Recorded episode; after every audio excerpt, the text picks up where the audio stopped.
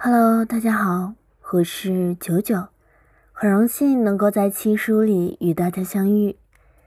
今天给大家分享的是“念念不忘，必有耳光”，作者刘洪波，演播九九。念念不忘，必有回响。这句话在很多人看来深情的不得了。尤其对于那些掉在糟糕爱情里不想出来的人，这些人甚至会把这句话当成感情路上的座右铭，以为只要想念的功夫深，铁杵必能磨成针。殊不知，念念不忘，得到的不是对方回应的声响，而是一记又一记。扇在脸上响亮的耳光，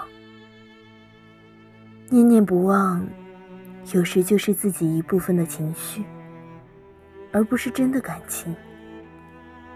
这部分情绪，指的是你的不甘心、不忍心、不舍弃，而必有回响，是你希望对方回应、尊重你付出的爱，他会对你的这份深情。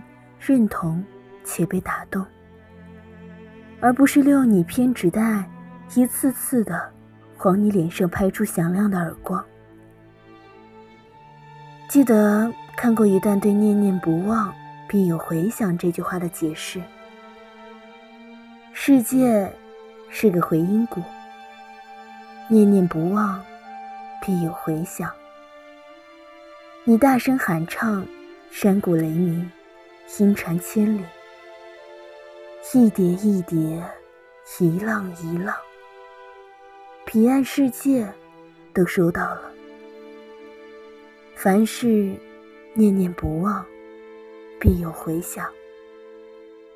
只因他在传递你心间的声音，绵绵不绝，遂相印于心。对于我们来说，爱的对象可以更换，但爱的感觉总不会变化太多。与其无限等待，不如自我成长，去碰到更好的人和机遇。念念不忘的过去，可以作为你未来生活的基础建设。回想，应该是自我更好的改变，而不是。寄他于他人，希望你念念不忘的是一位良人，等到的是爱的回应，而不是难以忘怀的伤疤和响亮的耳光。